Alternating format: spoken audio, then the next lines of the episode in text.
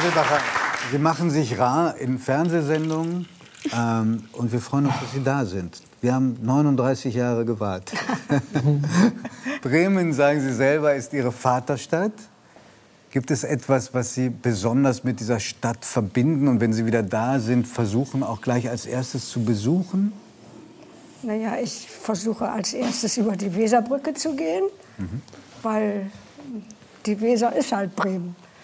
Und dann sieht man auch schon das Weserstadion von der Brücke aus. Und das ist überhaupt das schönst gelegene Stadion der Bundesrepublik.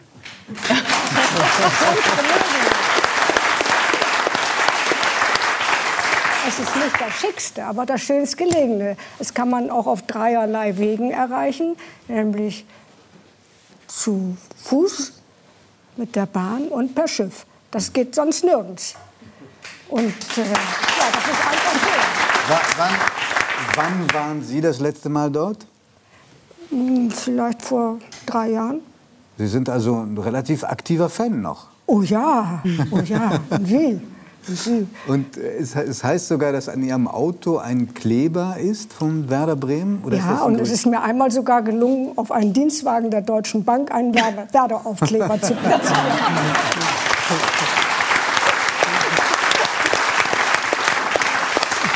Hatten Sie einen Lieblingstrainer bei Werder? Ja, das war natürlich Otto. Otto Rehagel. Denn die enge Verbindung, zu, die, also die ist mir in die Wiege gelegt worden. Aber eine ganz enge, fast institutionelle Bindung ist entstanden, als eines Tages in den frühen 80ern ein Anruf einging bei uns in der Wohnung. Und es wurde mitgeteilt, Radio Bremen meldet, kein Witz, Parteisekretär wird Werder-Manager.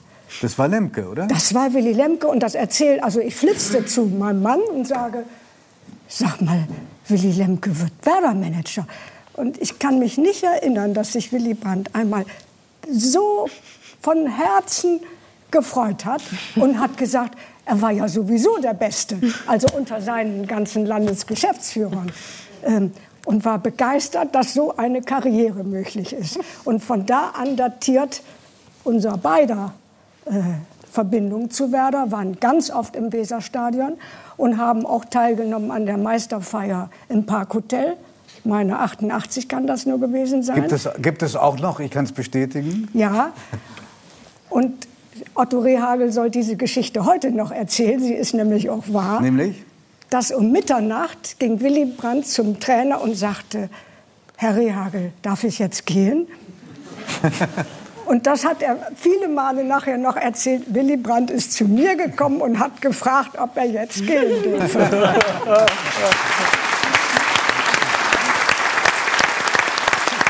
Ganz äh, lieben Gruß an Otto Wergel. Vielleicht schaut er uns zu. Vielleicht. Gelegentlich schön, hat er ja. äh, jedenfalls zu erkennen gegeben, dass er sich über was geärgert oder gefreut hat in der Vergangenheit. Ja. Ähm, ich fand, äh, weil Sie gerade Radio Bremen ja. ähm, erwähnt haben, dass die, die Nachricht, dass dieser Sender die Nachricht dieser Berufung ähm, äh, gesendet hatte, Sie haben Ihr Volontariat hier gemacht. Ja.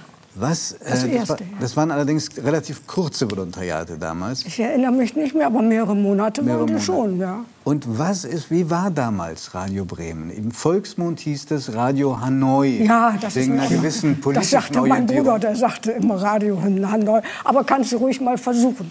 Und wie ich da hingekommen bin, weiß ich nicht mehr. Ich studierte ja noch, also in den Semesterferien natürlich mhm. nur. Und ich hatte das große Glück, da einem Menschen äh, zu begegnen, der für so eine kleine Volontärin zuständig war. Das war nämlich Michael Geier. Der war der Programmdirektor oder Chef? Noch nicht, nein, später. Später, später ja. Damals Und? war er Redakteur. Und der hatte die große Gabe, die wenige Ausbilder haben. Er hat mich ins Wasser geschmissen. Hm. Sagen Sie. Ich weiß nicht, damals duzte man sich auch in jungen Alle, Jahren noch nicht sofort. Das war hier obligatorisch. Man sieht ihn gerade, schauen Sie mal. Das war er, denn er war für ja, ganz kurze. Zeit auch Moderator von 3 nach 9. Auch, ja. ja, ja. Und der hat gesagt, mach mal. Und hat mich vor das Mikrofon gelassen, aktuelles oder wie die Sendung um halb sieben immer so äh, lief. Ähm, mir da also ganz früh sehr viel Selbstvertrauen beigebracht. Und das habe ich ihm bis heute nicht vergessen. Im Zug heute Morgen, von wem kriegte ich die erste E-Mail, ja. als ich losfuhr? Von Willy Lemke. Und sagt, viel Glück heute Abend. Ja. Der, der war...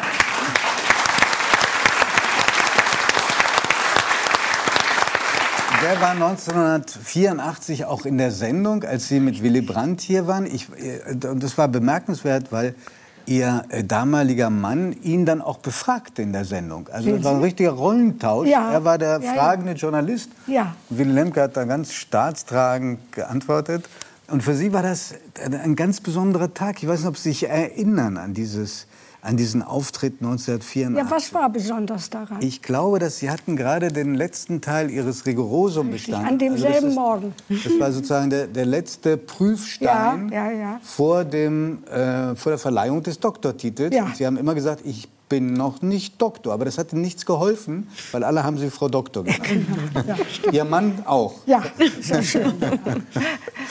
Also was äh, ganz stark auffällt, wenn man sich diese 21 Minuten anschaut, was ich wirklich auch jedem nur empfehlen kann, ist, und das ist nicht, um Ihnen was Nettes zu sagen, ähm, wie unglaublich souverän, furchtlos, witzig und charismatisch Willy Brandt in dieser Sendung war. Sodass man ganz wehmütig wird, wenn man denkt, egal welche Partei, ja, gäbe es doch heute ein paar von diesen Politikern. Können Sie diese Anschauung verstehen oder finden Sie, dass ich das verkläre? Die kann es heute nicht mehr geben. Warum nicht?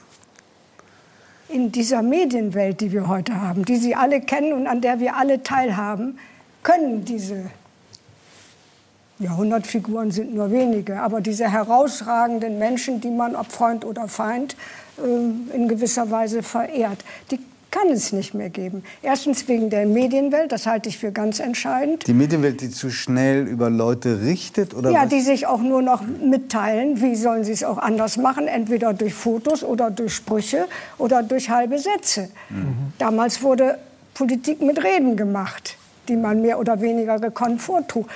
Ihr Heros, Helmut, Helmut Schmidt. Ich habe nicht gesagt, dass es mein Held war, aber ich habe ihn sehr, das sag ich jetzt aber. Ich, ich habe ihn aber durchaus bewundert. Ja, zu Recht. Und, zu und, Recht. Äh, und vermisse ihn, ja. Ja, stellen Sie sich vor, die haben vor, vor einem SPD-Parteitag. Die beiden, Willy Brandt und Ja, Helmut und Helmut Schmidt. Von der es hieß, sie seien immer nur hauptsächlich gegeneinander ja, vorgegangen. Ein bisschen stimmt es ja auch. Äh, unbedingt, ja. unbedingt. Aber nicht nur, darin geht das Verhältnis ja nicht auf. Ähm, vor einem Parteitag? Was vor, vor jedem SPD-Parteitag haben die ein Wochenende, also das Wochenende davor, von allen Terminen freigeschaufelt, an den Reden gearbeitet und die dann ausgetauscht. Mhm. Und dann haben die sich wechselseitig Sätze abgerungen oder abgehandelt, wie sie wollen. Das ist wie von einem anderen Stern, wenn Sie das heute betrachten. Das und in diesen Reden wurde ja die ganze Welt in den, in den Blick genommen und durchbuchstabiert. Mhm. Und so zurechtgemacht, dass sie auch Mehrheiten fanden.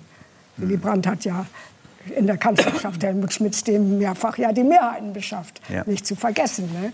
Ja. Ähm, das kann es nicht mehr geben. Hinzufügen muss man natürlich auch, dass diese Generation von Schmidt und Brandt, die haben mehrfach in ihrem Leben dem Tod unmittelbar ins Auge geguckt. In der Immigration, im Krieg, im KZ. Mhm. Viele ihrer Gefährten sind mhm. ums Leben gekommen. Das können Sie ja der heute. Es waren schwer verwundet wie Schumacher. Auch, auch, genau. Ja. Das können Sie ja heute niemandem vorwerfen, mhm. dass Sie dem Tod nicht mehr ins Leben, äh, ins, ins Gesicht geguckt haben und dass sie nicht mehr Hunger gelitten haben wie das diese beiden. Das können Sie doch niemandem vorwerfen. Aber wer nur im Wohlstand groß wird, ähm, der tickt Sie, halt anders. Weil, ja? weil Sie gerade gesagt haben, mein Held Helmut Schmidt. Ja, ja? das hatte, muss ich doch einmal ja, ja, Sie können alles loswerden. Sie brauchen nicht. Sie brauchen nicht.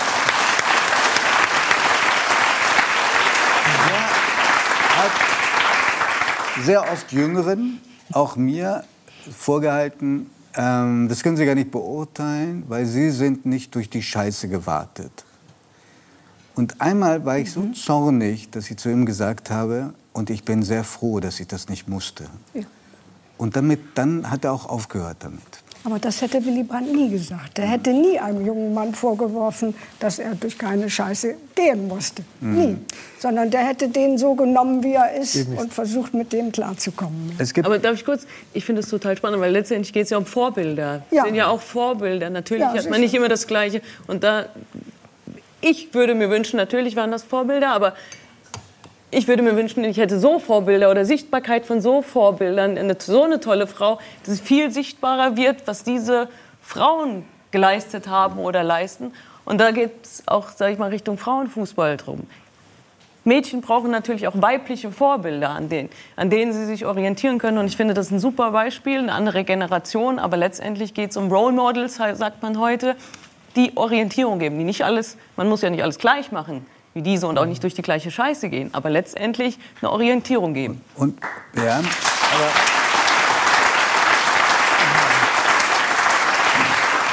das gilt in jedem Fall auch für Helmut Schmidt. Also es waren nicht durchgehend Vorbilder. Ja. Sie haben Fehler gemacht. Mhm. Sie, wie anders. Auch das gehört dazu. Ja? Ja. Also diese Heldenverehrung ist was Problematisches.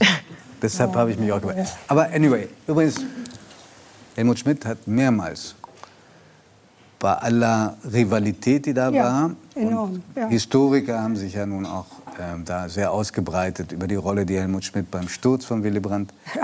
gespielt hat. Aber er hat mir gegenüber hat er auch gesagt gegenüber Willy Brandt und Liebe war es auch. Ja. War das gegenseitig? Hat Willy Brandt auch Helmut Schmidt verehrt in irgendeiner Form oder ich gemocht? Glaube, der Helmut mehr als Helmut ihn. Okay. Äh, als, als Weil unterm, unterm Strich meine ich, sagen zu dürfen oder zu müssen, der eine konnte gönnen und der andere nicht. Mhm. Ja, das ist ein interessanter Punkt. Ja. Es geht auch ums Gönnen können. Ja, und das konnte Willy Brandt machtpolitisch gesehen vielleicht sogar zu gut. Mhm. Aber Helmut konnte nicht gönnen. Mhm. Aber darf ich noch eine Geschichte zu, zum Verhältnis beider hinzufügen? Ja, natürlich, sehr gerne. Ähm, von wegen der Gegnerschaft. Ja.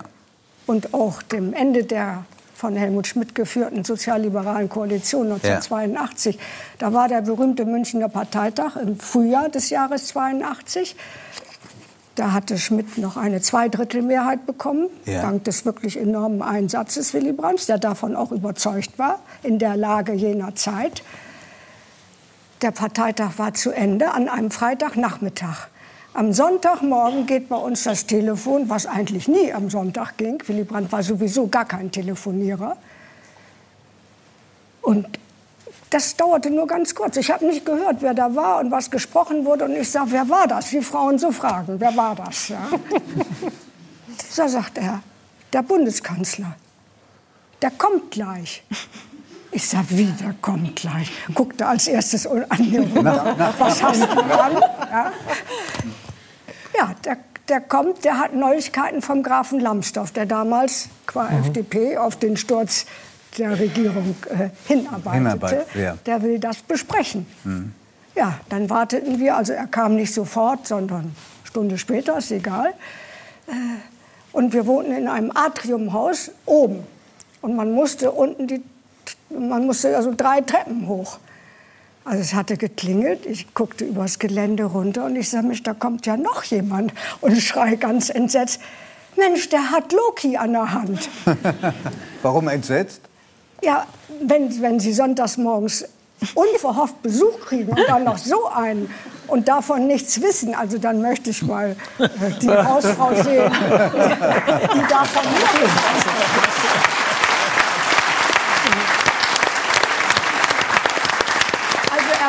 Schließlich oben. Und heute kommt es mir noch so vor, als hätten die sich beide gegenseitig auf die Schultern geklopft. Okay. Das haben sie natürlich nicht, aber so war die Stimmung. Und die ja, man kann sagen, die Herzlichkeit des Treffens ja, im mhm. Frühjahr 82. Ich habe, und äh, belobigten sich gegenseitig, dass sie den dass Parteitag so gut über die Runden dass gebracht sie, haben. Dass sie ihre Sache gut gemacht ja, haben. Das habe ich übrigens zum ersten Mal jetzt rausgefunden. Ich habe äh, nicht alles, aber doch wirklich Teile dieses Opus gelesen. Ja. Sie, äh, mit Anhang sind das 700 ja. Seiten. Ich kann es empfehlen, aber nicht als Sommerlektüre, ja. weil es einfach zu schwer ist, wenn man EasyJet fliegt oder so. Dann ist schon die Hälfte des Gewichts verbraucht. Ähm, auf, äh, auf, Seite 358 ja, Da steht äh, ein Satz, äh, den ich mir gemerkt habe und unterstrichen habe. Da steht, über Brandt, er war so stark, unnahbar, dass nichts und niemand ihn im Kern verletzen oder gar zerstören konnte. Mhm. War das er, der so früh weg musste aus Deutschland, mhm. der eine harte Kindheit auch hatte, war das eine Form von Selbstschutz? Der eine hat dieses Naturell und der andere jenes. Seins, äh, diese innere Zurückgezogenheit, mochte verstärkt worden sein durch die frühe Immigration, die ja aber auch mit 19 seine Entscheidung war. Der wusste nicht, wovon er in Norwegen leben würde, mhm. äh, ob er da durchkommt, aber trotzdem ist er aufs Fischerboot gegangen. Die war ihm angeboren. Mhm. Also, und Sie schreiben auch, die Kehrseite davon war ja. eine große, groß, also Nachgiebigkeit, Milde. Nachsicht. Und Nachsicht. Na, furchtbar, ja. Gegen, auch gegenüber Leuten, die ihm Böses ja. angetan hatte. Ja. Wie, wie erklären Sie das? Ja, Haben Sie da manchmal gesagt, jetzt, jetzt zeig ihm doch mal, was das für ein fieser Möb war? Ja, aber in den entscheidenden Jahren war ich noch nicht dabei. Ne? Aber danach schon? Können, ja, auf die eine oder andere Weise, ja. Das wollte er auch gerne haben. Ne? Dass Sie ihm das ab und zu sagen? Ja, dass ja. er jemanden in seiner Nähe hat, ja, unbedingt. Und die Leute, auch Mitarbeiter. Er schätzte ja die, äh, die ihm auch kontra kämen. Aber es tat keiner. Was ist das, wenn Sie so zurückblicken auf, ich glaube, es waren 14 Jahre insgesamt, ja. die Sie zusammen verbracht haben. Was ist das, was heute noch in Ihrem Leben am meisten präsent ist, auch von den Dingen, die Sie vielleicht gemeinsam sich erobert haben? Ich habe damals in der Sendung haben Sie erzählt, Sie haben Wein, das Weintrinken durch ihn gelernt. Ja, stimmt. Und dann mehr davon verstanden als er. Ja, Sie haben ab und zu coolen Kampf geguckt, obwohl Sie lieber Fernsehen ja. gucken wollten. Was der machte das wie Juli, angeblich Julius Caesar. Der hatte ein Redemanuskript äh, auf, den, auf den Knien und guckte nebenbei Fußball. Davon verstand er übrigens eine Menge. Mhm. Äh, oder guckte coolen Kampf und schrieb aber gleichzeitig auch. Das brauchte er irgendwie, ja. Und Sie haben lange nach seinem Tod ein Buch herausgegeben mit seinen liebsten Witzen, ja. die er sehr gut erzählen konnte. Ja, konnte er gut erzählen. Ja. Aber jetzt fragen Sie mich bitte nicht nach einem Witz. Null. Null. Vor allem, weil ich, wahrscheinlich sind Sie auch einer jener Menschen, die Sie alle sofort vergisst. Sofort. Äh, Frau Seebacher, in der Vorbereitung auf Ihren Besuch habe ich einen ganz alten Artikel in der Welt gefunden, in dem stand so sinngemäß, ein Gespräch mit Ihnen kann auch so mühsam sein wie eine Trainingseinheit mit Mike Tyson, der ein Schwergewichtsmeister, Boxmeister war. Ich kann das nicht bestätigen. Ich bedanke mich sehr für das Gespräch.